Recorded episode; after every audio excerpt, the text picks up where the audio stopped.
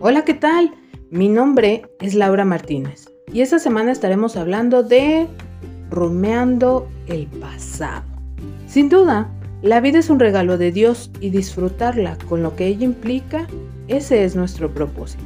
Sin embargo, los seres humanos solemos atorarnos o anclarnos a cosas, situaciones o circunstancias que nos limitan este disfrute. Me gustaría hacer una analogía con el proceso que hacen algunos animales al rumear. El significado literal de esta palabra es el acto de masticar el alimento por segunda vez, volviéndolo a la boca. Un ejemplo de esto lo hace la vaca. Suena asqueroso, ¿verdad? Bueno, pues ahora imaginémonos por un momento que justo esto es lo que hacemos con nuestros pensamientos o con nuestras emociones y sentimientos del pasado al traerlos nuevamente al presente.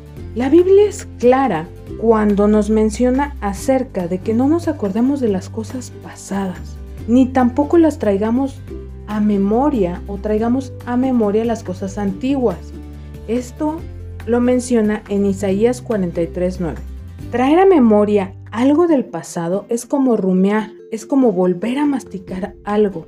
Pero ¿por qué lo hacemos? Por lo general, traemos a memoria aquello que nos dañó, aquello que nos lastimó y qué provecho puede tener esto.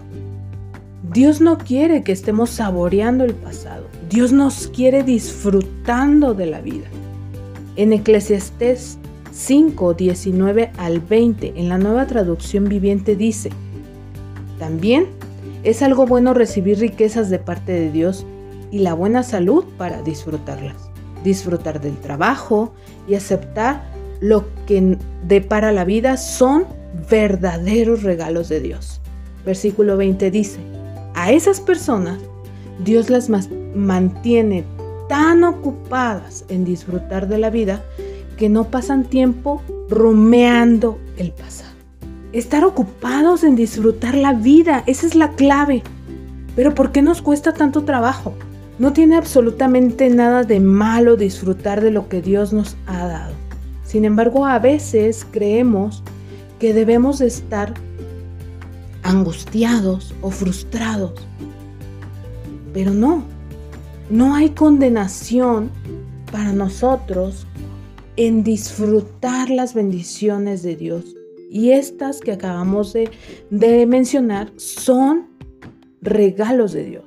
Entonces, las experiencias del pasado solo nos sirven para dar testimonio del gran amor de Dios y no como una tortura constante en la que se convierte cuando nosotros seguimos masticándolo. No hay necesidad de torturarnos más con ese pasado. En Cristo somos totalmente libres, libres del pasado. Él ya lo ha hecho por nosotros. Ahora depende de ti y de mí soltar y perdonar aquello que nos lastimó. Pero solo lo vamos a hacer cuando también nos mantenemos ocupados siendo felices. Tanto, tan ocupados que el pasado no le quede más que mantenerse en el depósito que le corresponde.